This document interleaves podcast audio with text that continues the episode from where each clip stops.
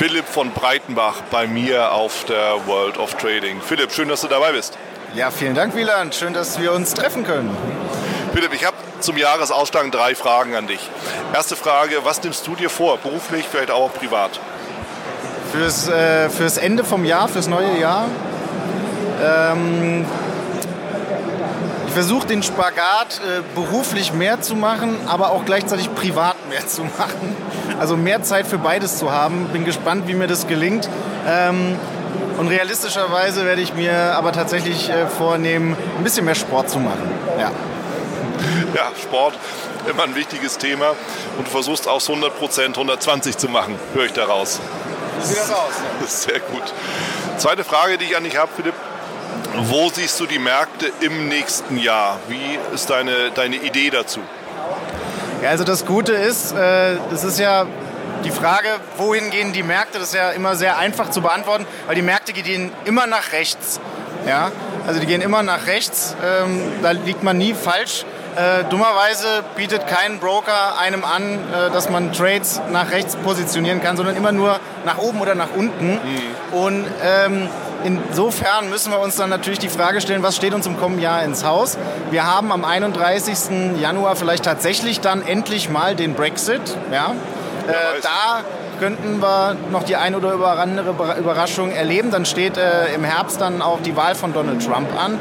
Das heißt, es wird insgesamt äh, genauso unberechenbar bleiben, wie es dieses Jahr schon ist. Also ich schätze nicht, dass wir da zu irgendeiner Klärung kommen. So auch wenn Donald Trump alle paar Wochen sagt, mit China haben wir einen Handelsdeal oder jetzt haben wir doch wieder keinen. Also ich glaube, bis zum bis zur Wiederwahl wird dieses Spielchen, was ja auch auf Twitter gemacht wird und die Märkte wirklich immer auch rasant bewegt, nach oben oder nach unten. Ich denke, das wird weitergehen.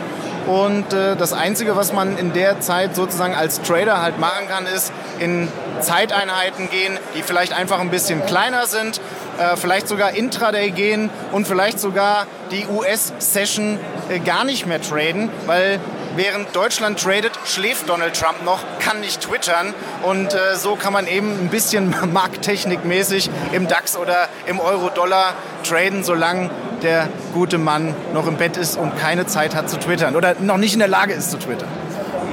Auch ein sehr interessanter Aspekt, Philipp. Das bringt mich zur dritten Frage. Worauf sollen deiner Meinung nach im nächsten Jahr Trader und oder auch Anleger besonders achten? Ähm, also ich glaube, Anleger, Leute, die jetzt irgendwie was Langfristiges machen, äh, äh ETF-Sparplan, wie auch immer, äh, sollte man sowieso immer weitermachen. Ja? Äh, Cost-Average-Effekt bis, bis, äh, bis zum Ende einfach durchziehen. Kauft man mal teuer, kauft man mal billig. Da ist, äh, spielt das keine Rolle. Beim Traden, ja, wie gesagt, versuchen in kleineren Zeiteinheiten zu handeln wo man eben das Risiko berechnen kann oder einschätzen kann äh, und man eben keine böse Überraschung durch irgendwelche unkontrollierten äh, Tweets oder sonstiges äh, ausgesetzt ist.